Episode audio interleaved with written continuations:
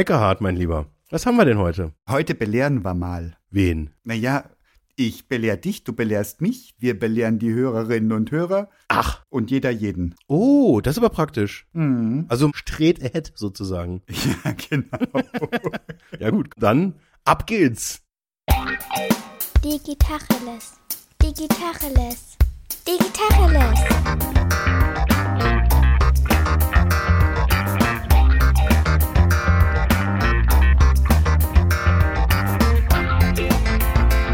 Ist Jens Wehrmann. Und ich heiße Eckehard Schmieder. Jens, mein Lieber, wieso schlägst du so ein schräges Thema vor? Ist dir was untergekommen in letzter Zeit? Ja, ich muss mich outen. Ich habe jetzt gerade ein paar Minuten auf LinkedIn nach einem Post, den ich glaube ich heute Morgen gelesen habe, gesucht und habe es echt nicht mehr gefunden. Es handelte sich um ein, glaube ich, gut gemeintes Posting von einer äh, Influencerin, die sich äh, darüber geäußert hat, wie der Arbeitsmarkt so funktioniert heutzutage. Und ich habe das jetzt so aus meiner Brille als äh, Arbeitgeber erstmal im Tonfall als ziemlich unangemessen erstmal empfunden. Hab gedacht, äh, was ist denn da los? Hab dann so über das Inhaltliche nachgedacht und hab dann gedacht, hm, da weiß ich jetzt nicht so, ob das jetzt wirklich so für jeden stimmt. Sie spricht jetzt halt für sich und da mag das ja stimmen. Und da ging es im Prinzip so auf LinkedIn halt so auf 400 Zeichen zusammengefasst, wie Arbeitgeber sich zu verhalten haben und was halt quasi so die absoluten No-Gos halt sind, so für die nachfolgende Generation von Arbeitnehmerinnen. Und das habe ich als belehrend empfunden, habe mich selber reaktant erlebt und habe dann, als ich so drüber nachgedacht habe, gesagt, habe, da ist einiges Wertvolles bei, aber in diesem belehrenden Ton erreicht es mich irgendwie nicht so. Das Thema Reaktanz hat ja ganz deutlich angeklungen und ich kenne das auch. Und ich kenne das genauso wie du, dass jemand was sagt und das ist in so einem belehrenden Ton. Und, und da gehört echte Größe dazu, über den belehrenden Ton hinwegzusehen und zu versuchen, das Inhaltliche zu verstehen und da zu gucken, ist da noch was dabei, was sinnvoll ist. Und was du aber auch angedeutet hast und was bei mir auch anklingt, wie viele junge Leute, also aus meiner Perspektive jung, die sogenannten Generation Z oder Z, Mhm. jeder, der in diesem Alter ist, jeder und jede, also um die Nullerjahre geboren, Mhm. glaubt, er oder sie spricht für diese Generation, was völlig Hanebüchen ist.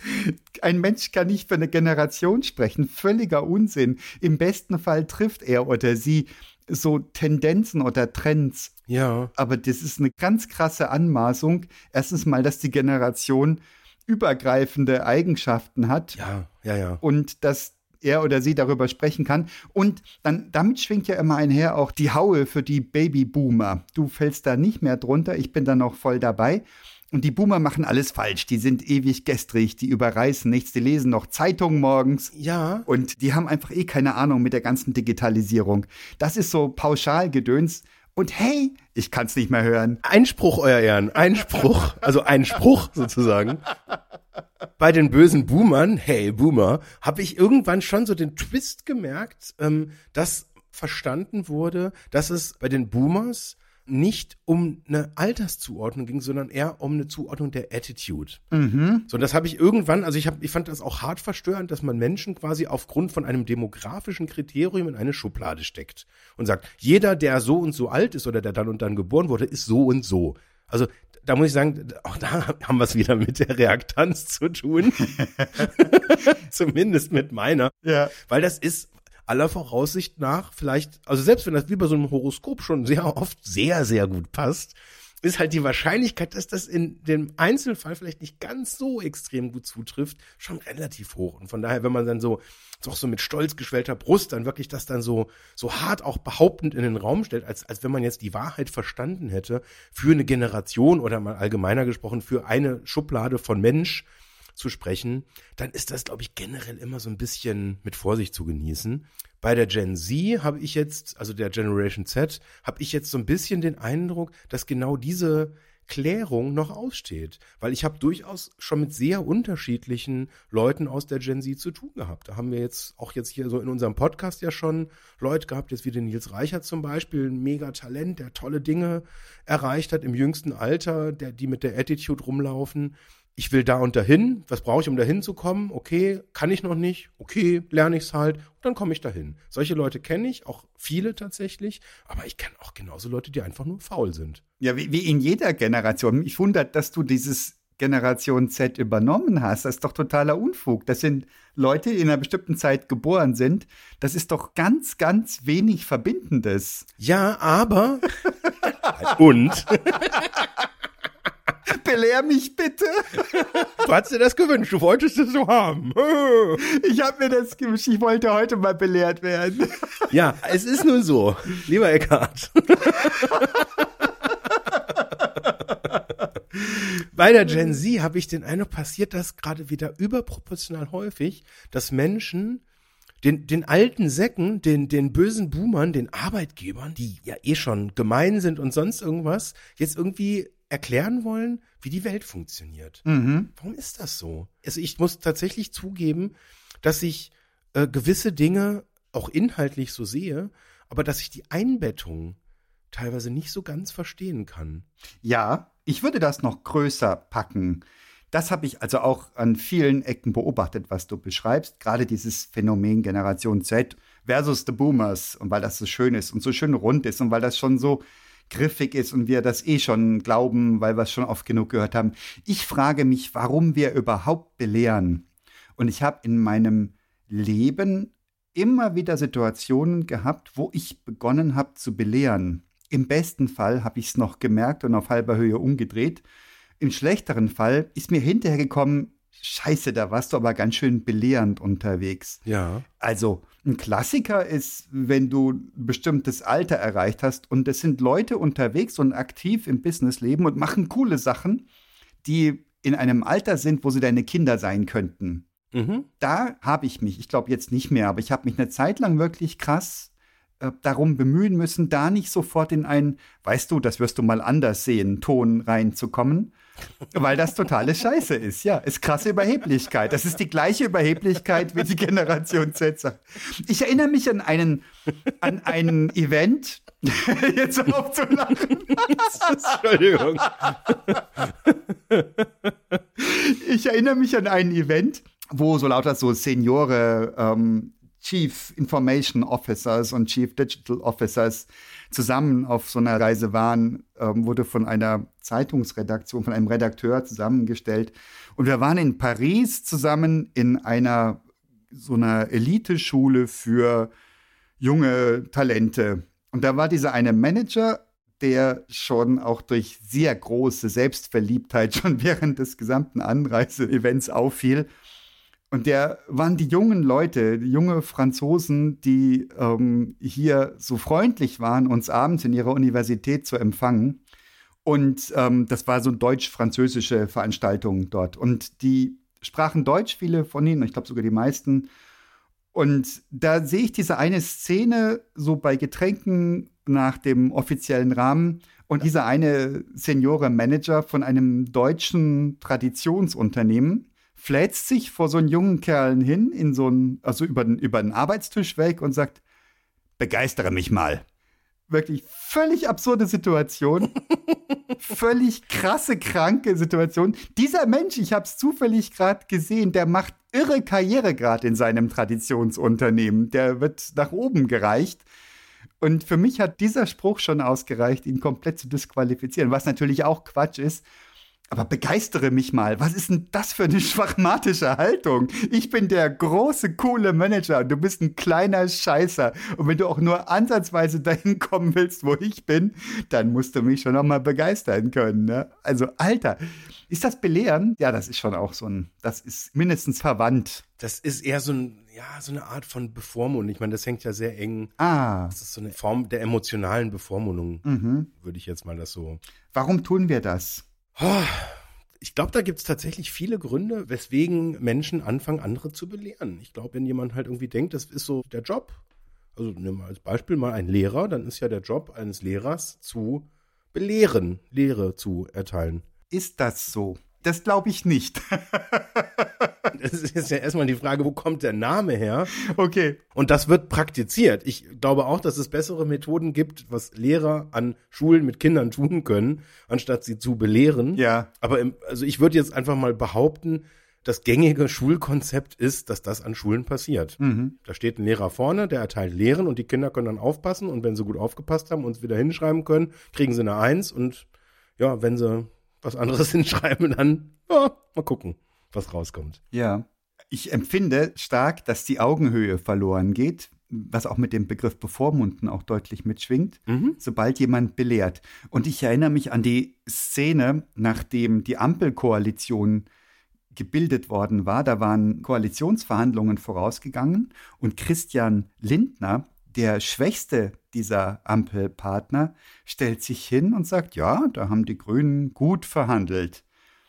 Ja, jetzt hat er sie, jetzt haben, die haben viel rausgeholt, ja. Das heißt, er hat sie gar nicht mal belehrt vordergründig, sondern er hat sie ja gelobt vordergründig und bringt sich in eine Situation, wo er sich berechtigt findet, den größeren Koalitionspartner zu loben für dessen gute Verhandlung. Ja, Vollkommen absurder Wahnsinn. Es ist die ähnliche Kategorie, oder? das war das, wo er vorher noch gesagt hatte, die Wählerinnen und Wähler haben uns einen klaren Auftrag erteilt. Ja, genau. Ja, wir haben 5,2 Prozent, ist doch ein klarer Regierungsauftrag. Haben wir doch alles richtig gemacht. Wieso? Ist doch über 5 Prozent. Genau. Sie haben uns nicht rausgekegelt, die Grünen haben mit uns verhandelt, also klarer Auftrag. Ja. Das ist auch ein Bevormunden. Das ist ein scheinbar freundliches Bevormunden, gell? Ist aber auch eins. Lob. Das hängt ja auch, da hatten wir ja bei, der, bei unserer Folge mit gewaltfreier Kommunikation. Ja. Das ist aber ein schönes Bild, ja? Genau. Hast du fein gemacht. Genau. Das ist ein schönes Bild. Da hast du fein gemacht. Kleiner. Da geht Augenhöhe verloren, ne? Ja, ja, genau. In der Tat. Und da, wo Augenhöhe verloren geht, deswegen, ich meine, das Wort Reaktanz fiel jetzt schon ein paar Mal. Das, das ist ein normaler Effekt, glaube ich, dass wenn wir uns bevormundet fühlen, dass wir dann irgendwie sagen, nee, das ist jetzt irgendwie nur so mittelcool. Und ich glaube, das ist auch so, so ein bisschen der Kerneffekt, was eigentlich schade ist, weil wenn es Leute gibt, die viel Erfahrung haben, Mhm. dann stelle ich mir immer die Frage, mit welcher Rechtfertigung ignorieren wir eigentlich, dass unser Normal nicht zwangsläufig das generell geltende Normal ist, beziehungsweise, also, also ich empfinde das irgendwie immer als was relativ ja, Triviales, also das, was in unserem Umfeld normal ist, Mhm. das ist ja unser Normal, das ist ja unsere Wahrnehmung, unsere Historie, unsere Sicht der Dinge, unsere Sozialisierung. Und wenn wir, sobald wir anfangen, mit anderen Personen zu reden, haben die ein anderes Normal. Absolut. Und das kann in einem krassen Fall sogar das gleiche Normal sein, aber das ist eher unwahrscheinlich, dass das exakt das gleiche Normal ist. Von daher, in dem Moment, wo ich anfange, mich quasi über jemanden zu stellen, bewerte ich das ja, dass sein Umfeld halt irgendwie also erstmal das gleiche ist und dass ich dem sagen kann, wo es lang geht, obwohl ich ja das gar nicht verstanden habe. Ja. Also voraussichtlich nicht verstanden habe. Ja, erinnert mich an eine Frau, mit der ich gesprochen habe im Business-Zusammenhang und die erzählte so ganz nebenbei, ja, sie hat jetzt Corona gehabt und ist ja völlig problemfrei an ihr vorbeigegangen. Sie hat kaum Symptome gehabt und war auch wieder weg. Und sie sagt, du musst dich viermal impfen lassen, dann ist das so. Mhm. Ja, ja, genau. Ja, und ich dachte, weißt du das, ja? War bei ihr so, genau. Ja, gibt's viele, viele Unsicherheiten. Hätte gut sein können, dass sie ganz ohne Impfen glimpflich weggekommen wäre oder dass dreimal gereicht hätte. Ja, genau. Du weißt es nicht, sie weiß es nicht, aber für sie ist das Wahrheit geworden. Und sie hat das jetzt nicht böse belehrend gesagt. Das fiel mir nur auf, weil ich jetzt mit der vierten Impfung gerade hadere, weil ich denke, muss ich mir das wirklich reintun? Ähm, und fand das bemerkenswert, dass sie sagt, das muss so. Ja, das ist, das ist richtig. Aber das ist, glaube ich, auch so der Kerndenkfehler. Und ich glaube, jetzt in dem konkreten Beispiel, das ist ein schönes Beispiel, weil es auf der einen Seite aufzeigt, das ist ein sehr einfacher Kontext, wo man sagen kann, okay, das ist ihr Normal, das ist so ihre Erfahrung und ihre Erfahrung ist die Wahrheit. Das stimmt natürlich, also ganz offensichtlich nicht, weil anderer Krankheitsverlauf, anderes Alter, äh, andere Virenlast, Gott weiß mit, mit zwölfmal Diphtherie gehabt und dann Gott weiß der Himmel. ähm, da steckst du ja nicht drin und dann ist das normal schon wieder Neues. Das ist das eine. Und das andere ist, finde ich auch ganz spannend an dem Beispiel, das ist gut gemeint. Ach. Das ist gut gemeint. Ah. Die meint das gut. Die will dir helfen und sagen, ja, mach die vierte Impfung. Das ist eine gute Geschichte, weil die Wahrheit ist, also mit virtuellen Anführungszeichen, Wahrheit Ja. ist, das ist die Lösung. Wenn du das machst, bist du gut dran. Und das meint die gut. Das ist total spannend. Hier ist eine Gratwanderung. Das ist sicher auch gut gemeint. Ja. Und es ist aber auch das Aufgeben von Augenhöhe. Ich habe dir was voraus. Ja, ich weiß es besser. Und sie fragt ja auch gar nicht, wie bist du denn geimpft und was hältst du davon, sondern sie, sie sagt ganz so nebenbei, viermal impfen ist es, ja, brauchst du. Und dann passiert ja nichts Böses. Ist das gut gemeint oder ist das eine Rückversicherung für sich selbst? Das könnte ja auch noch sein, dass sie vielleicht, ich habe keine Ahnung, was sie für, für Impfbegleiterscheinungen hatte. Und vielleicht hat sie da auch einen Preis bezahlt äh, und sagt sich jetzt im Nachhinein, ja, der hat sich gelohnt, um das so eine Art Kaufreue zu vermeiden. Ach so. Weiß man nicht, ja. Er hätte jetzt gefühlt gesagt, das ist nur gut gemeint. I don't know. Meine ich es gut, wenn ich Leute belehre? Nein, ich meine es gut mit mir selbst. Ich beanspruche Erfahrungsvorsprung, Reifevorsprung, was auch immer man so tut beim Belehren und bringe die Leute in eine unterlegene Position. Ich erinnere mich, das letzte Mal, als ich jemanden belehrt habe, ungefragt, wo ich mich auch wirklich sehr geärgert habe drüber. Das war ein junger Mann aus der LGBTQT und so weiter Community. Und der machte einen Vortrag in der Firma, in der ich zu dem Zeitpunkt ähm, tätig war, über Frauensprache, über elegantes Gendern. Ganz, ganz tolle Sache, ganz toller Gedanke, den ich seitdem mit mir rumtrage, dass man eben gendern, das muss nicht einfach bloß die Sprache zerreißen sein. Wir können es sehr elegant tun, sodass es so gut wie gar nicht auffällt. Ich gendere relativ konsequent, mhm. ähm, im Schriftlichen wie am Gesprochenen. Und das fällt gar nicht großartig auf, sagen mir Menschen, die mit mir sprechen. Also die, die kriegen das nicht mit. Die ZuhörerInnen kriegen das nicht mit als ein großes sprachliches Manko. Und ich bilde mir ein, das fußt auf diesem Vortrag von dem jungen Mann. Mhm. Da war ich inhaltlich nicht komplett einer Meinung. Aber eine Sache hat mich hart aufgeregt. Das ist bei diesen Gender-Kritik an Sprache, die schon eine Welle hat in den 1980er Jahren, als ich Germanistik studiert habe. Da gab es diese erste Welle und da wurde immer dieses eine Beispiel rumgereicht. Ein Mann ist mit seinem Kind, das Kind verunfallt, er geht zur Klinik und das Kind muss behandelt werden und der diensthabende Arzt sagt, ich kann es nicht tun, das ist mein Sohn. Ja, nachdem wir ja gehört haben, das ist der Sohn. Und der Fehler liegt natürlich darin, Du würdest auch nach konventionellem Sprachgebrauch nicht der diensthabende Arzt sagen, sondern in dem Fall ist das natürlich die diensthabende Ärztin, sobald du dich auf eine Person beziehst, auch beim generischen Maskulinum. Also das ist einfach nur unsinnig. Und ich habe mich so aufgeregt darüber, dass ich gesagt habe, ja, du hast es ja toll gemacht, aber das ist einfach ein dummes Ding. Also keine Ahnung, ob ich dumm gesagt habe. Jedenfalls habe ich ihn belehrt. Ich habe ihm erstens belehrt, dass sein Vortrag, dass er das gut gemacht hat, gut aufgebaut hat und dass dieses Bild nicht stimmt, dieses Beispiel nicht stimmt, dass das auch schon vor 40 Jahren nicht gestimmt hat, habe ich einfließen lassen ja. und damit ähm, doppelt und dreifach die Augenhöhe verlassen und belehrt. Und ähm, der hat das einzig Richtige gemacht. Er hat mich angelächelt und ist weiter seiner Wege gegangen. und ähm, ich ärgere mich heute noch drüber, dass ich das gemacht habe. und war das gut gemeint? Nee, wahrscheinlich auf einer Ebene auch. Ähm, aber eben auch, es ging mir vor allem um mich selbst, glaube ich. Da wollte ich mal Dampf ablassen. Ich habe das schon ein paar Jahrzehnte durch, so etwa.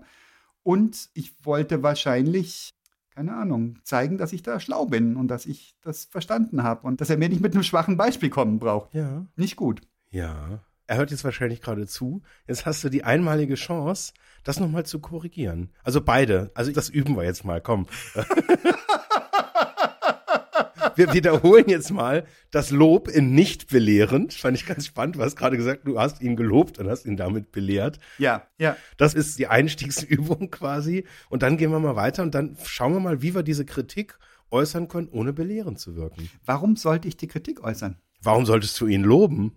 Ja, warum? Das Lob erstmal, wenn ich das richtig sinnvoll verpacken sollte, nach allem, was ich in der Folge gewaltfreie Kommunikation gelernt habe, ist es schon nicht mehr gewaltfrei, wenn ich sage, das war ein toller Vortrag, sondern ich würde hingehen und sagen, dein Vortrag hat bei mir einiges ausgelöst oder hat mich äh, berührt oder bewegt. Also ich beziehe es auf mich mhm. und ich mache keine allgemeine Wahrheit draus, sondern, weil wer bin ich denn, das zu beurteilen? ja, ich kann nur sagen, auf mich hat das so und so gewirkt. Und der Kick ist, wenn du es wirklich so empfindest, dann wird erst richtigen Schuh draus. Wenn du das als Technik nutzt, weniger. Aber wie alle diese sprachlichen Techniken Sprache und Wahrnehmung beeinflussen sich gegenseitig. Das heißt, wenn ich diese Formulierung systematisch so anwende, dann werde ich es auch so empfinden. Ja, ja, genau. Das ist so, ich würde jetzt mal vermuten, ist so ein bisschen wie mit dem Gendern, wenn es so von innen raus so flüssig ist und man es einfach so im, im, normalen Sprachgebrauch halt drin hat, dass man es eben nicht absolut beurteilt, sondern eben in Relation auf dich. Ja. Was es mit dir gemacht hat, dass es dich triggert, dass es dich, oder keine Ahnung, vielleicht sogar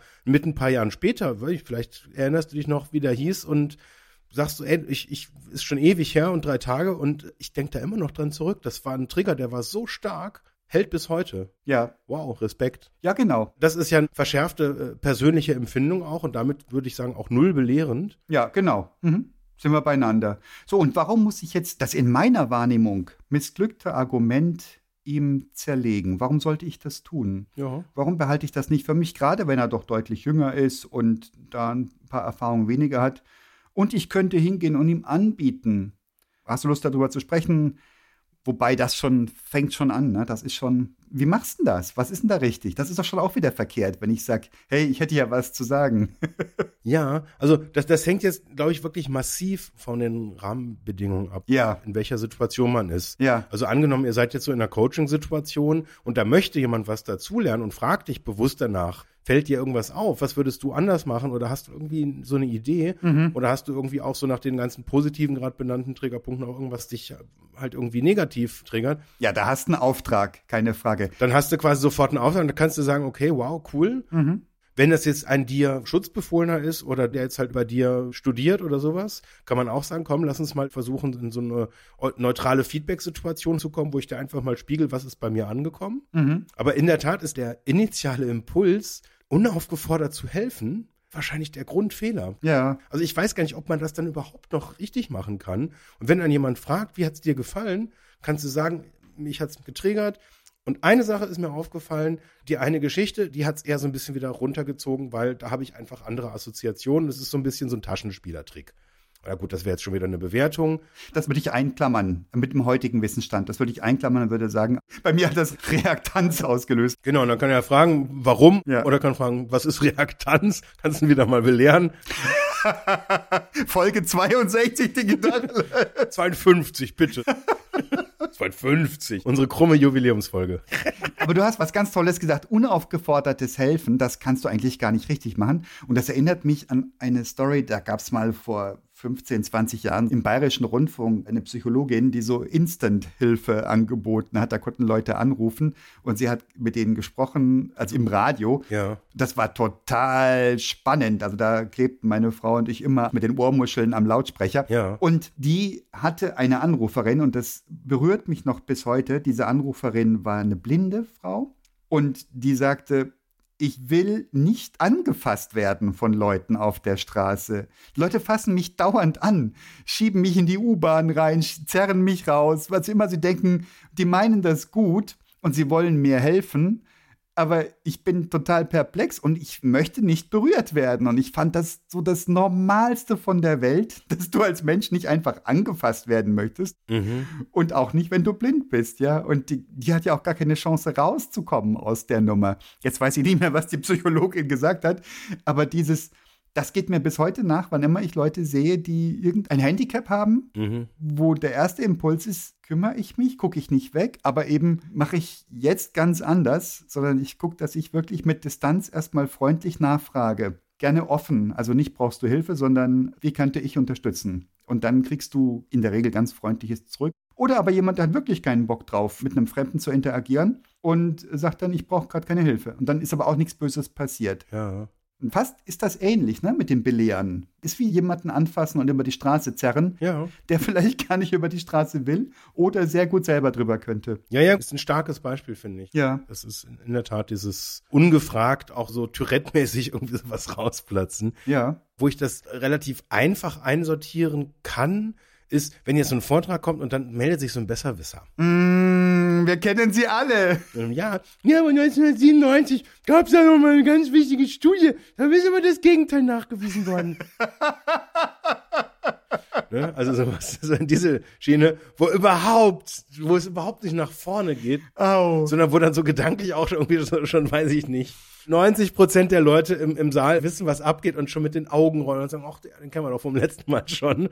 Ja, ich sag nur, für mich das absolute Horrorszenario ist Elternabend, wo du dann irgendwelche Eltern sagen, ja, ich habe ja damals nach der Schule direkt, bin ich ja in, in, und so weiter und so fort. Und du denkst, Alter, es geht um Schulhefte. Ja, ja, ja, ja, genau. Oder wo es dann so hart dann irgendwie zur Sache geht. Ja, nee, also wir können jetzt keine Nikoläuse kaufen, irgendwie, die nicht in Bioqualität hergestellt wurden. Und die nicht vegan erzeugt wurden und also auch maximal 52 Gramm, weil ansonsten essen die Kinder eh schon viel zu viel Zucker. Und wo es null um die Botschaft geht, so kommt es bei mir zumindest dann immer an. Ja, ja. Einfach nochmal so ein Statement oder was hatten wir im Kindergarten mal? Da gab es irgendwie einen Tag, da gab es dann Kaba, der Kaba-Tag. Mhm. So, und dann hat ein Elternteil sich dann zu Wort gemeldet, hat gesagt, das wäre frühkindliche Markenerziehung, wenn wir das Kaba-Tag nennen. Oh, muss Kakaotag heißen. Kakaotag oder Schokopulvertag. Oh.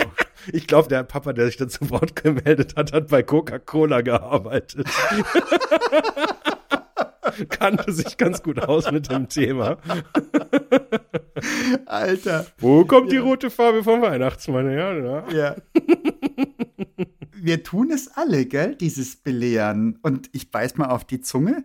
Ich glaube, ich bin bewusster unterwegs und kann noch rechtzeitig abbiegen. Das würde ich als Reifeprozess beschreiben. Ich weiß nicht, ob es stimmt. Und ich weiß nicht, wie oft mir es tatsächlich noch durchgeht. Ja? Hm. Und dann gibt es ja auch so Grenzbereiche, wo, wo ich wirklich auch eine Führungsfunktion habe im Team und so weiter. Aber auch da verkneife ich mir jetzt beinhart, weil auch nach dem Führungsverständnis, das in meiner Firma gelebt wird, das ich auch wahnsinnig gerne mittrage, ist es so, dass ich nicht in der Position bin, jemanden zu belehren, sondern die Leute sind da, weil sie Spezialfertigkeiten haben, jeder und jeder auf seinem und ihrem Gebiet.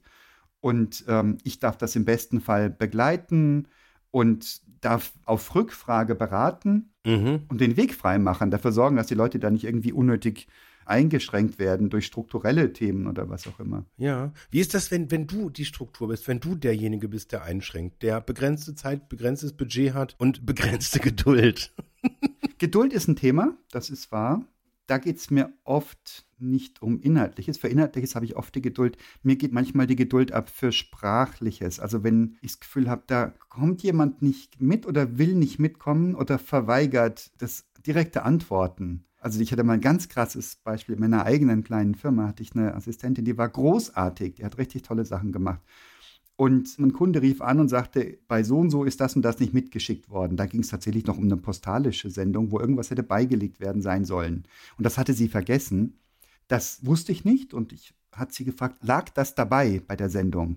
Und sie sagte, das war furchtbar viel Stress und das war noch spät am Abend und ich hatte noch die Briefmarken gesucht. Ich sagte, lag das dabei?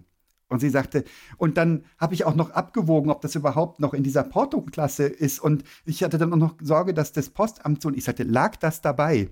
Und ich wollte wirklich nur eine Ja-Nein-Antwort und rauskriegen, ob es dabei lag. Sie konnte und wollte und hatte das Gefühl, sie durfte mir nicht antworten. Es lag nicht dabei, aber sie hat es nicht gesagt. Also sie war dann den Tränen nahe und ich dachte, irgendwas läuft hier schief. Ich wusste gar nicht genau was. Da ging mir die Geduld ab war aber weit vom Belehren entfernt. Ich wollte eine binäre Antwort. Ich wollte einfach nur eine Folgeentscheidung treffen mit dem Wissen, ob es nun dabei war oder ob es nicht dabei war. Weil der Kunde hatte auch schon andere Sachen gesagt gehabt, die definitiv nicht so waren. Also ich wollte es wirklich nur rauskriegen Mhm. und sie hat es nicht gesagt. Das war auch ein sehr eindrückliches Erlebnis, weil das ein sehr präziser Mensch war und sie hat uns unglaublich toll unterstützt. Und diese Frage hatte sie nicht beantwortet. Und da habe ich manchmal nicht den Weitblick oder nicht die Geduld. Aber das löst kein Belehren aus bei mir. Vielleicht eher eine Harschheit oder Empathie geht mir aus dann an der Stelle. Ja. Klingt nach einer total unangenehmen Situation. Ja, für sie vor allem die Arme, ja. Aber hat, glaube ich, jetzt mit Belehren in der Tat nicht so viel gemein. Ja. Ich würde gerne nochmal versuchen, in so einen Grauzonenbereich zu gehen. Wie würdest du das sehen, wenn du jetzt in einer Gesprächssituation bist und jemanden spiegelst und quasi wiederholst, was jemand gesagt hat? Kann das belehrend sein? Ui, das ist super graubereichig. Du hast vollkommen recht. Ich glaube, wenn du in dich reinhorchst und fühlst, was ist denn das für eine Nase, dem spiegel ich das zurück,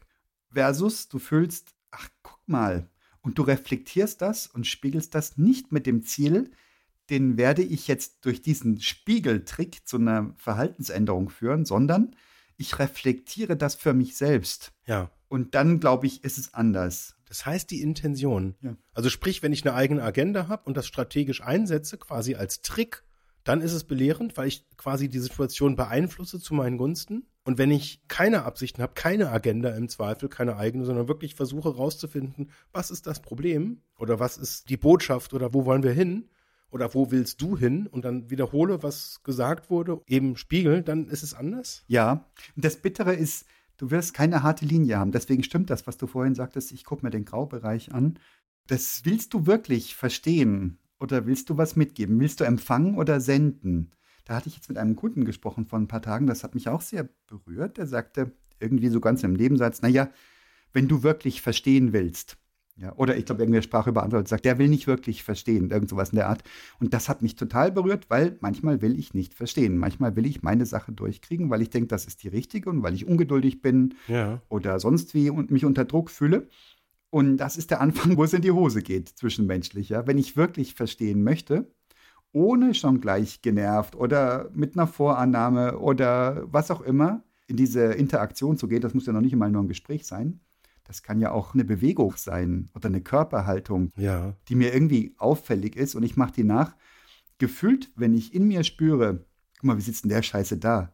Jetzt spiegel ich das mal, vielleicht merkt das ja. Dann ist das sehr wahrscheinlich dazu geeignet, in die Hose zu gehen. Mhm. Ja, und wenn du eine ganz große Harmonie im Raum hast, ich weiß nicht, ob du das kennst, dann siehst du, dass die Leute tatsächlich gleiche Körperhaltungen einnehmen. Da lehnt sich dann mal jemand zurück und verschränkt die Arme und nach und nach gehen die Leute zurück und verschränken die Arme. In der Regel hast du ein bis zwei solche Bewegungsführer in einem Raum. Wenn du so ein langes, anstrengendes Meeting hast, wo zu wenig Pausen gemacht werden, siehst du das deutlich? Ja. Ich mache das manchmal dann, weil mir es auffällt, gezielt anders, aber nicht um jemanden zu belehren, sondern eher so aus Reaktanz, dass ich sage, ich gehe jetzt absichtlich aus diesem Modus raus. aber intuitiv mache ich das auch. Ja. Passe ich mich dann auch an. Ich glaube, es hängt einmal mit der Intention und auch tatsächlich mit, ich formuliere es mal ein bisschen klarer, nicht nur mit der eigenen Intention, sondern auch mit der Intention deines Gegenübers zusammen. Weil wenn du in einer Coaching-Atmosphäre zusammenkommst und sagst, hey, ich erzähle dir was und ich möchte, dass du mir hilfst, irgendwo hinzukommen und das quasi die Intention von beiden ist, dann ist es, glaube ich, nochmal was anderes, wenn quasi beide in diesem selben Setup sind, dass man auch offen für Feedback ist.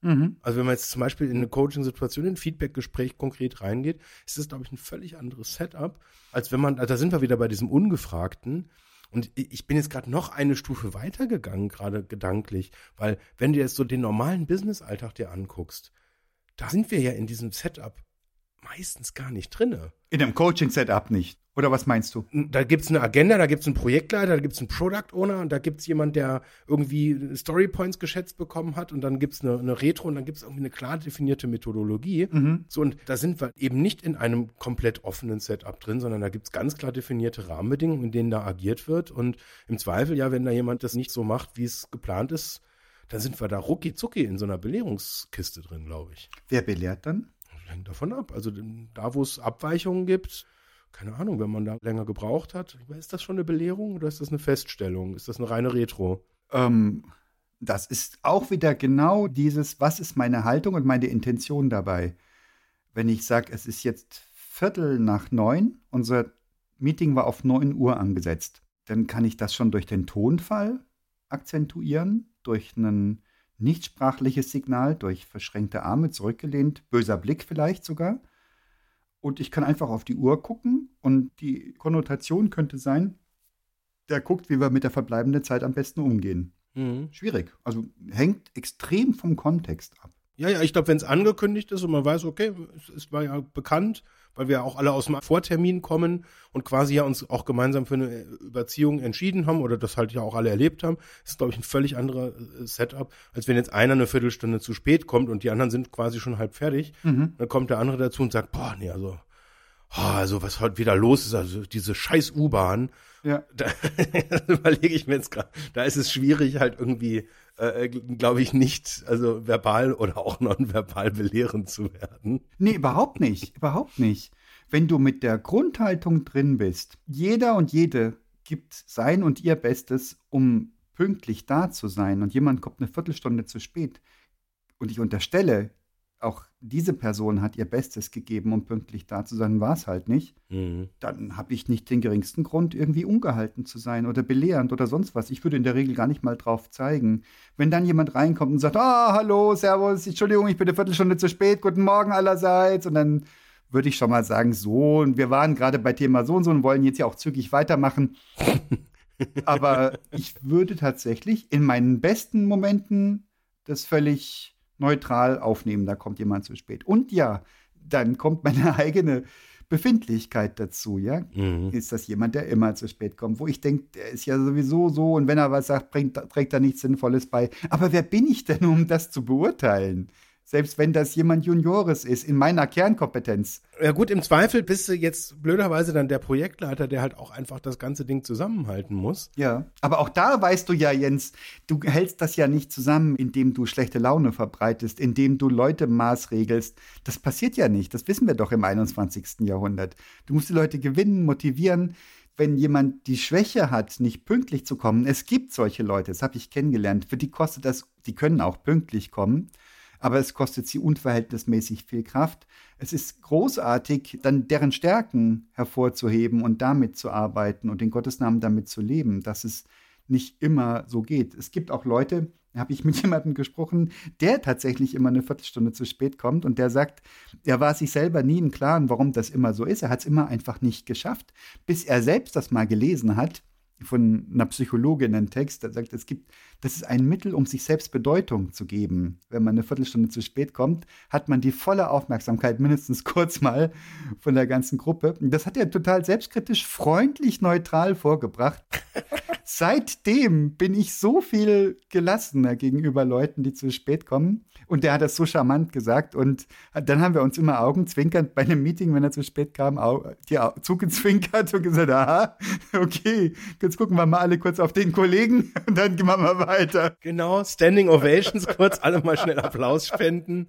Ja, und das war so witzig, ja. Aufmerksamkeit. Ja, und das ist ein ganz, ganz großartiger Mensch. Also es wäre eine Schande, ihn wegen solcher Äußerlichkeiten zu diskreditieren. Und im Gegensatz dazu bin ich zwanghaft, da kommt viel aus der Erziehung und im Werdegang, dass ich bringe mich um, um fünf Minuten vorm Termin da zu sein. Mhm. Ja, also ich bringe mich in eine unverhältnismäßige Hetze, ja. um dem Kaminkehrer zur vereinbarten Zeit aufzumachen, um festzustellen, dass er 20 Minuten später kommt dann. Ja, ja. Weil ich mache das, ich bin fünf Minuten vorher da. Genau meine Realität auch. Ja, genau. Und ich tue mich deswegen auch so wahnsinnig schwer, es nicht zu bewerten oder mich auch dann irgendwie in so einer Situation, gerade wenn ich mich selber krumm gemacht habe ja. und irgendwie noch die extra Meile gedreht bin, gerannt bin und irgendwie ja. einen Termin früher verlassen habe, damit ich dann irgendwie den Zug oder die S-Bahn noch krieg und dann, das ist dann so ein Respektsthema. Ja. Das ist dann super schwierig, in so einer Situation einfach cool zu bleiben und sagen, gut, ist jetzt bei meinem Gegenüber halt anders.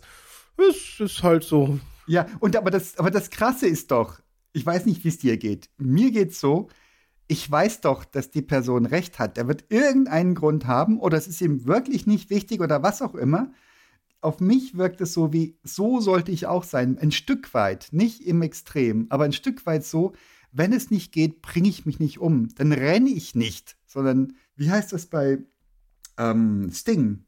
A gentleman will walk, will never run. Mhm. Ja, das habe ich mir schon ein paar Mal gedacht. Ich renne, ja, und ich komme verschwitzt an und bin erstmal brauche eine Weile, bis ich im Konzept bin. Da habe ich, da ist niemandem mit gedient, statt gelassen reinzukommen.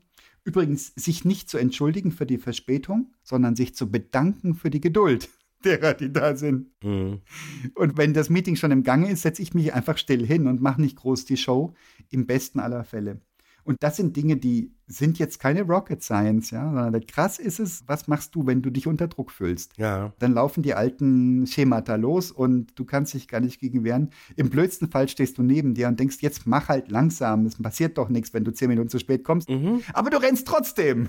Ja, also mir ist das neulich mal aufgefallen, in einem ganz trivialen Beispiel, Mhm. wo ich irgendwann mal die Erkenntnis hatte, wenn ich im äh, öffentlichen Personennahverkehr unterwegs bin, Ja. dann hängt es an mir, wie ich mit so extern zugefügtem, äh, durch Verspätungen generierten Stress umgehe. Ja. Es ist meine Wahl, was ich denke und wie ich mich fühle. Wenn ich sage, cool, ich habe 20 Minuten extra, ich habe einen coolen Kopfhörer, ich habe einen geilen Podcast oder ich habe ein schönes Buch, ich habe mir Klamotten angezogen, in denen ich nicht friere, ich kann einfach jetzt da stehen, ruhig atmen, machen, was ich will, es ist meine Zeit, dann kann ich es schaffen, da eine Sichtweise draufzusetzen, wo ich mich nicht damit behindere, diese Zeit, diese zusätzlich gewonnene Zeit am Bahnsteig damit zu verwenden, mich zu ärgern oder irgendwelche Leute anzuschnauzen, die gar nichts dafür können und sagen, es ist halt wie es ist, ich kann es jetzt gerade nicht ändern.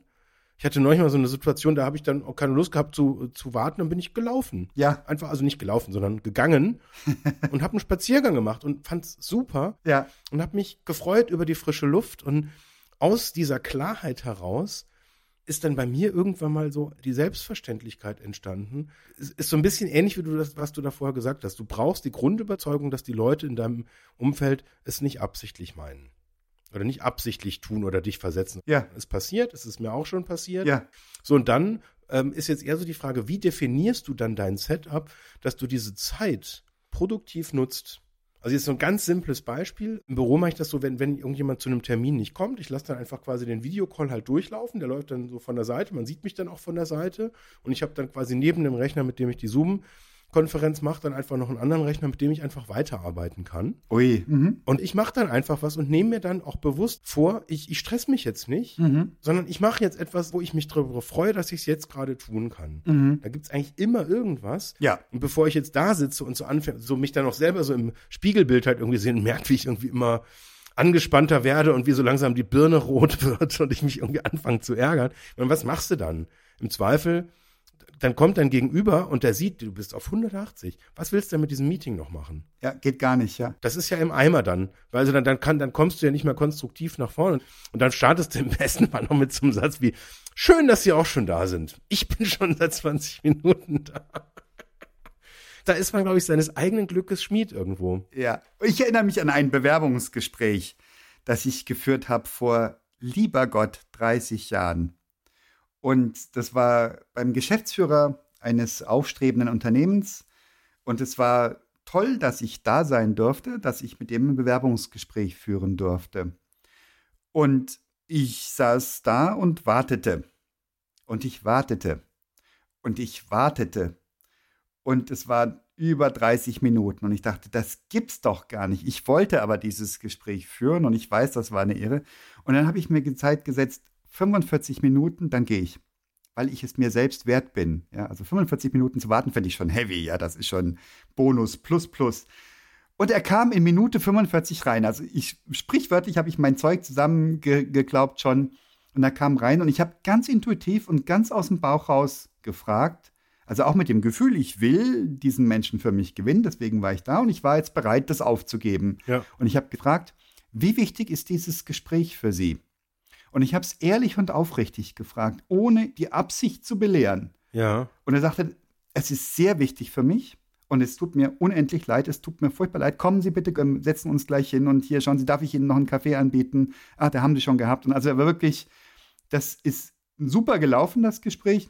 Und ich weiß noch, wie ich das wirklich so ganz von tief drin, das war kein, hey, ich habe ein kluges Buch gelesen oder ein tolles Seminar besucht, Satz, Mhm. sondern das war ganz tief drin. Ich wollte wirklich wissen, will er mich sprechen oder nicht? Ja? Nach einer Dreiviertelstunde, wenn er mich warten lässt, gehe ich mal davon aus, ähm, entweder er kann das nicht, will das nicht, äh, hat anderes vor. Ich wollte es wirklich wissen. Ich wollte es ehrlich wissen, weil ich wäre auch okay gewesen. Zu dem Zeitpunkt war es mir okay, einfach zu gehen. Ja. Und da würde ich gerne mehr solche Momente haben, solche helle Momente, wo ich wirklich ganz aus dem Bauch raus die richtige Frage stelle, ganz ohne Strategie, ganz ohne Werkzeug. Ich würde dich gerne mal mit in die U-Bahn zurücknehmen, gedanklich Ja. Die stehen bleibt oder S-Bahn oder Zug oder was auch immer. Was ich immer öfter habe, ich habe ja diese Reflexion auch schon durch, weil ich bin ja auch ein regelmäßiger Bahnfahrer, wo die Bahn sich verspätet, es kommen widersprüchliche Ansagen und du sitzt da drin. Im besten Fall sitzt du schon drin und stehst nicht draußen im Schneegestöber am Bahnsteig neben den Rauchern. Du sitzt also drin und dann kommt die Durchsage, äh, Gleise belegt oder was auch immer da so gesagt wird. Und jemand gegenüber horcht auf, weil kommt Durchsage und dann, ha, und also ganz schlimm, ja, also wirklich, du kriegst, jemand ist da wirklich wütend, das gibt's doch nicht und kann doch nicht schon wieder. Und ich habe dann das Bedürfnis, die Leute fröhlich zu stimmen. Und da bin ich nicht sicher, wenn ich dann sage, schauen Sie mal, hey, es geht uns geil, wir sind im Trocknen, im Warmen, so plump mache ich es nicht, aber so ungefähr, dass ich so einen kleinen Joke bringe und sage, naja, könnte schlimmer kommen oder man könnte schlimmer sitzen als gerade so oder sowas. Und ist das denn belehrend? Da frage ich mich gerade selber, belehre ich da jemanden oder nervt es mich oder beschütze ich mich davor, runtergezogen zu werden von dem üblichen, es ist wieder alles ganz furchtbar, hier in dieser Bahn zu sitzen, ist ungefähr das Schlimmste, was mir passieren konnte in der Welt. Wie ist das? Also im blödsten Fall, wenn jemand jetzt so gar nicht in der Stimmung ist, Ja. wäre mir jetzt eher das Wort übergriffig als belehrend einzufallen. Ach, okay. Aber auch da ist die Grenze zwischen diesen zwei Wörtern, also die treffen sich ja irgendwo. Mhm. So ist es, ja. Und von daher, ich, ich weiß es nicht, auch das ist irgendwie so, so hängt, glaube ich, also wenn man, ja, je, je nachdem, was man da so auf, ich glaube, wenn man irgendwas von dem, von dem anderen noch mit aufgreifen kann Ja. und quasi irgendwie so ein, so ein Impuls oder irgendwie so ein, ja, manch, manchmal gibt es das ja auch so, dass, dass Leute so irgendwie auch so was ausstrahlen, dass man so merkt, du kannst jetzt irgendwie mit einem Wort oder einem Satz so eine Stimmung auch ganz schnell zum Kippen bringen, also auch durchaus ins Positive. Geht immer in beide Richtungen natürlich. Ja. Ähm, aber ähm, in solchen Situationen gibt es manchmal auch so, das hängt viel mit Timing halt zusammen, wie Humor halt äh, generell. Und dass man da so den richtigen Ton trifft, schon schwierig wahrscheinlich. Ja, ja. Und du weißt auch nicht, welche Voraussetzungen die Person hat, mit der du sprichst. Ja. Hm, Es fängt an mit, versteht die meine Sprache? Das, ähm, wo kommt die gerade her? Was hat die gerade erlebt? hm, Ich habe das Glück, ein sehr zufriedenes, glückliches Leben führen zu dürfen. Das gilt ja nicht für jeden und für jede. Ne? hm. Und dann in der S-Bahn auch noch eine Verspätung, wenn man sozusagen zum Termin des Lebens fährt, ja, dann kann man schon auch mal schlechte Laune haben. Ja, Also jetzt fragt mich mal nach meinem Erleuchtungszustand, wenn ich jetzt irgendwie die Kinder zu einem gewissen Zeitpunkt abholen muss und es dann halt nicht schaffe, weil halt irgendwie die Bahn gerade stecken geblieben ist und Ja. keine Ahnung, Frau ist vielleicht gerade nicht da und kann auch dann nicht übernehmen. Ja. Also kleine Differenzen können das massiv beeinflussen. Ja, und dann wäre der Königsweg nicht zu zeigen, schau, ich habe gute Laune, es geht uns doch allen gut. Der Königsweg wäre wie immer offen zu fragen, wo müssen Sie denn hin? Und die Regel ist, die Leute sagen nicht, was geht Sie das an? Die Leute fangen an zu erzählen. Mhm. Ja, und erzählen, ja, ich habe jetzt noch einen Termin beim Arbeitsamt und ich habe jetzt schon zweimal den Termin nicht einhalten können, weil ich beim Arzt war, ich kriege aber keinen Attest und was die Leute alles so erzählen halt. Mhm. Und dann bist du im Gespräch und dann kannst du sagen, oh, das verstehe ich. Das ist natürlich übel, ja. Und schauen Sie mal, vielleicht ist Ihr Ansprechpartner beim Arbeitsamt gnädig und es ist ja überall jetzt gerade in München die S-Bahn. Was auch immer du sagen kannst, keine Ahnung. Also Empathie, Ja. wiederum das Zauberwort, ja. Auch da sind wir wieder beim unternehmerischen Hilfereflex angelangt. So ist es. Vielen Dank, dass du das jetzt noch in die Diskussion mit reinbringst. So ist es. Ja, das war ja abgesprochen vorhin. Steht alles im Skript, ist ja alles vorgelesen. Ja, ja, ja, ja, ja. Aber das ist auch irgendwie so ein Klassiker. Auch da sind wir ganz schnell, ohne es zu wollen, in diesem, bei diesem Helfen-Reflex im, im übergriffigen Modus. Ne? ja. Und das, das geht so schnell, dass man dann quasi so versucht, da hat jemand irgendwie gerade nicht so gut und dann will man zur Hilfe leisten. Und ich glaube, in dem Beispiel ganz klassisch, das ist nie böse gemeint, aber Ja. Er hat mich nicht gebeten, ja. Mich hat niemand gebeten. Ja, so ist es. und ich merke das ja selber auch, wie oft ich in diesem Modus bin, dass ich einfach gerade keine Hilfe will. Ja, Ich will manchmal einfach nur sagen, es, es war ein Scheißtag. Ja. So, Punkt. ja. Fertig aus. Und, und dann ist auch schon wieder gut. Dann, dann, dann geht's mir auch schon wieder gut. Also außer dann kommt jemand um die Ecke und sagt, ja, mach doch mal so und so. Will ich nicht. Brauche ich nicht. will einfach nur mal sagen, war kacke, bin gerade irgendwie genervt und äh, jetzt machen wir was Schönes und ich kann mir selber helfen. Ich bin ein großer Junge ähm, und wenn ich Hilfe brauche, dann werde ich danach fragen. Und das ist völlig fein. Und wenn jemand wirklich verzweifelt ist und Hilfe braucht, dann ist ja noch die Frage, wie viel bin ich bereit zu geben? Wie weit lasse ich mich drauf ein? Wie weit bin ich überhaupt in der Lage? Irgendeinem Menschen mit Suchtproblemen kann ich nicht ernsthaft helfen. Mhm. Ja, weil, keine Ahnung, also was was, das sind ja ganz komplexe Dinge. Das sind ja Dinge, die professionell gehandhabt werden müssen. Und da ist es auch gleich so eine Form von Selbstüberschätzung. Gibt es denn sprachliche Merkmale, Dinge, so Formulierungen, Redewendungen, die so deutlich machen, oh, da will jemand belehren oder ui, da will ich selber belehren? Gibt es irgendwas? Ui. Nicht wirklich, hängt immer ab von der Situation. Schau mal. Ich hatte einen Kunden früher, der sagte immer, das hat mich so kirre gemacht, der sagte immer, nochmal. Ja, und dann hast du mit ihm gesprochen, zwei, drei Sätze hin und her und hin und her, und sagt er, nochmal. Und das vier, fünf Mal am Stück, ja. Wie, was heißt nochmal? Er sagt sinngemäß, das war die Kurzform für, ich sage es dir jetzt nochmal, weil anscheinend hast du es ja nicht verstanden. What? Ja, so war ich hier sitze. Also der ist wirklich ganz krass unterwegs gewesen, hat immer gesagt, nochmal. da gab es gar keine Chance, irgendeine Bewegung herbeizuführen. Ja, also irgendwie ein, ah, jetzt sehe ich das anders oder jetzt verstehe ich, was du meinst oder was auch immer. Sondern da kam dann nochmal, solange bis er das Gefühl hatte, jetzt denke ich so, wie er denkt. Repeat to convince. ja. Repeat to convince, genau. Das wäre ein wunderbares Beispiel. Gibt es noch Dinge, die dir einfallen, die du hörst von Leuten, die belehren oder die dich belehrt haben an irgendeiner Stelle, ungefragt? Ja, also was, was so, so eine klassische Formulierung ist, hast du schon mal hm, hm, hm probiert? oh, genau, genau. Das ist super. Das heißt, ja, ja, genau. Ganz genau, super. Ja, gut gemeint wahrscheinlich. Ja, ja, ja. Nein, aber ich glaube auch so dieses, dieses unterbewusste Streben nach Sendeberechtigung, das kannst du natürlich, also ich glaube tatsächlich trotzdem, dass das ist in den meisten Situationen, auch wenn die eigentliche Intention ist, sich selber zu hören oder sich selber als hilfreich oder lehrsam zu erleben, dass das im Kern die meisten Leute nicht als einen egoistischen Impuls begreifen, sondern denken, hey, ich habe doch jetzt so viel Erfahrung, ich bin doch so gut, dann wäre es doch egoistisch, wenn ich mein ganzes Wissen für mich behalte. Mhm. Also jetzt nicht so überzeichnet, so zynisch, wie ich es jetzt gerade irgendwie sage, mhm. sondern wirklich ernst gemeint im Sinne von, ich will doch meinem Umfeld irgendwie weiterhelfen. Und dann kommt genau sowas halt irgendwie bei raus, ohne dass da so eine bewusst äh, egoistische äh, Intention dahinter steckt. Und erst wenn man das so ein bisschen ins, ins Analytische reingeht, uns da mal wirklich auseinanderschneidet, was ist denn das, dann kommt dieses egoistische Motiv da halt schon irgendwie immer mit raus. Mhm. Kommt bei vielen Dingen raus. Ne? Ich meine, auch da darf man sich nichts vormachen. Mhm. Ähm, ich meine, ist so ein Podcast, den wir hier machen, ist das jetzt belehrend? Wir tauschen da Dinge aus und sagen, hier so ist es und so ist es auf keinen Fall. Ist das belehrend? Ich weiß es nicht. Mhm. Nee. das Format als solches glaube ich nicht. Je nachdem, wie du es machst, ja. Also wenn ich Lanz und Precht höre, dann denke ich mir, alter Verwalter. Ja gut, aber die haben ja recht. Also Guter Punkt.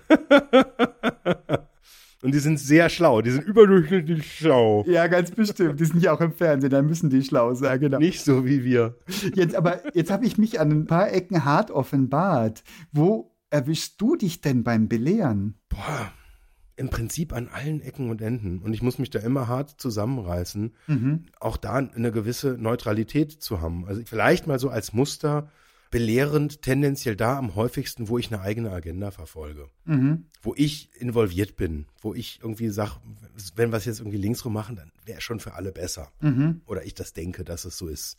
Dann ist, glaube ich, die Gefahr, dass man da quasi übergriffig wird und eingreift und sagt, ich, ich sage jetzt mal irgendwas, das wir dann am Ende nach links kommen, deutlich höher, als wenn ich im Prinzip außen vor bin. Mhm. Also was ich jetzt mal so als Beispiel geben kann, ist, also ich bin ja in so einer Unternehmerorganisation und da ist eben eine der Grundannahmen, wenn man sich trifft, dass das eben nicht geht, dass man eben auf Augenhöhe bleiben muss und das gegenseitiges Belehren oder Advice geben, das ist ausgeschlossen. Mhm. Ansonsten kannst du mit Kleinigkeiten einfach einen großen Schaden anrichten. Mhm. Und wenn du anfängst, wenn jemand sich öffnet und jemand wirklich dir auch Details erzählt, von denen klar ist, dass du damit vertraulich und vertrauensvoll umgehst.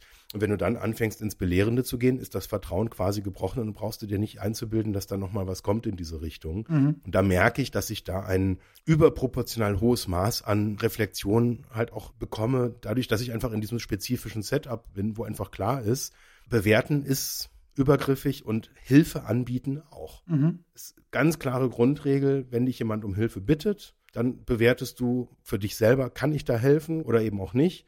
Aber selbst wenn du die Lösung weißt oder denkst zu wissen, ist es nicht erlaubt, quasi in diesem Setup Hilfe anzubieten, weil es übergriffig ist. In diesem Setup, aber nicht, nicht für den Rest der Welt. Also ich denke an jemand, keine Ahnung, gesehen schon mit Rollstuhl an, an einer Straßenbahnhaltestelle und keine Chance, über die Schneemasten rüberzukommen an, an die Stelle, wo die Person wollte. Da habe ich Hilfe angeboten und wurde dankbar angenommen und das war wahrscheinlich nicht übergriffig. Ja. Das ist schon in diesem Setting, diesem speziellen, ne, wo Leute Gefahr laufen. Ähm, das sind alles Unternehmer, Unternehmerinnen, die laufen Gefahr, sich gegenseitig ihre eigene vierte Impfung zu empfehlen, weil die ja richtig war. Also jetzt mal so Kategorie, ich meine, schmeißt einen Haufen Alpha-Tiere in den Raum, dann passiert ja in der Regel genau das.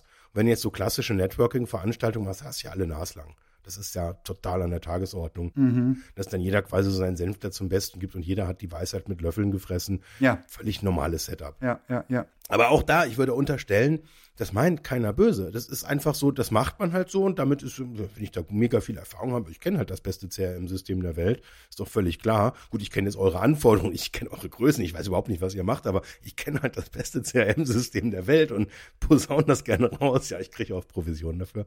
Das ist äh, irgendwie nochmal ein völlig anderes Setup, als wenn man sich jetzt bewusst eben auch trifft, um quasi in Austausch zu gehen und eben, ja, einfach gewisse Grundannahmen halt trifft. Und seitdem ich das da halt auch mache und übe, versuche ich das auch so in meinem Wirkkreis jetzt in der eigenen Organisation auch zu beherzigen und irgendwie mir auch die Frage zu stellen, was ist denn Hilfe? Und ich versuche Formate zu finden, die eben weniger übergriffig sind als dieses ich, ich mache es ungefragt. Mach ein Beispiel. Was sind das für Formate? Äh, nehmen wir ein Feedbackgespräch. Mhm. Das ist, kann man ja auf unterschiedliche Art und Weisen führen. Mhm. Und was wir da halt gerade äh, versuchen, ist, dass wir das halt einfach mit einer gewissen Struktur beantworten und das ist jetzt erstmal, ist die Grundannahme, dass ein Feedbackgebender sozusagen selber entscheiden kann, wo er Hilfe braucht mhm. und wo er keine Hilfe braucht. Und jetzt ähnlich wie bei diesem Coaching-Ansatz, der Coachee, der braucht keine Hilfe. Der hat einen Coach, der kann spiegeln, der kann helfen, eine Priorität zu finden, aber der ist nicht da, um geholfen zu werden. Mhm. Um es jetzt mal mit der Sprache von äh, Verona Feldbusch oder Pot, wie sie ja seit 50 Jahren heißt, äh, zu sagen. Und das ist, glaube ich, eine ganz wichtige Unterscheidung, ob du die Grundannahme hast, jemand ist in der Lage, sich selber zu helfen, weil du hast ein anderes Gesprächssetup, wenn da jetzt jemand ist, der nicht in der Lage ist, sich selber zu helfen, jetzt irgendwie bei einem Arzt oder sowas, wenn da jetzt irgendwie Notaufnahme oder sowas, die Leute können sich nicht selber helfen, sondern da ist der Auftrag ein anderer und da darf eben auch dann einfach auch über den Kopf hinweg der Leute entschieden werden. Mhm. Völlig anderes Setup. Aber ich finde, in einem Business-Kontext, also sehe ich zumindest halt so, da gilt im ersten Moment immer die Annahme, jeder kann sich selber helfen, mhm. aber jeder hat immer auch das Recht, die Hand zu heben und sagen, ich hätte gerne Hilfe. Mhm. Ich fühle mich hier nicht mehr wohl, ich fühle mich vielleicht sogar überfordert. Ich bräuchte mal irgendwie vielleicht auch einfach einen fachlichen Advice. Völlig fein, ich kenne das Tool nicht, hilf mir doch mal oder ich bin neu in dem Projekt, ich weiß nicht, wo die Daten liegen. Sag mir das doch mal jemand. Völlig fein, aber eben immer die Grundannahme, wenn ich was brauche, werde ich selber proaktiv und sage, was ich brauche und dann kann man damit äh, entsprechend halt auch umgehen. Und wie gehst du, wie gehe ich um mit jemandem, wo wir das Gefühl haben, da rennt jemand mit Vollgas gegen die Wand und wird sich ganz furchtbar wehtun am Kopf. Und es wäre vielleicht eine Kleinigkeit, das aufzuklären oder denjenigen, wenn nicht aufzuhalten, doch zumindest umzulenken. Gibt es das wirklich oder gibt es das gar nicht? Ist das nur so ein wirklich nur so eine Fiktion oder haben wir sowas schon erlebt und wie haben wir uns verhalten? Ich glaube, das Gefühl ist keine Fiktion, die Situation ist Fiktion. So würde ich es mal zusammenfassen. Ah, spannend. Ja. Und nur weil sich das bei mir so anfühlt, da sind wir wieder bei, bei, diesem Punkt. Was ist deine Realität? Was ist meine? Was ist die von dem links daneben? Ja. Es ist einfach was anderes. Genau so ist es. Schön gesagt, mein Lieber. Wirklich schön gesagt. Ja, genau so ist es. Da freue ich mich, dass ich dir das erklären konnte.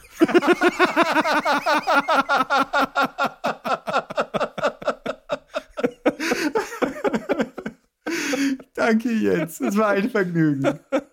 Wie immer ein Fest, Eckhard. Tschüss. Tschüss.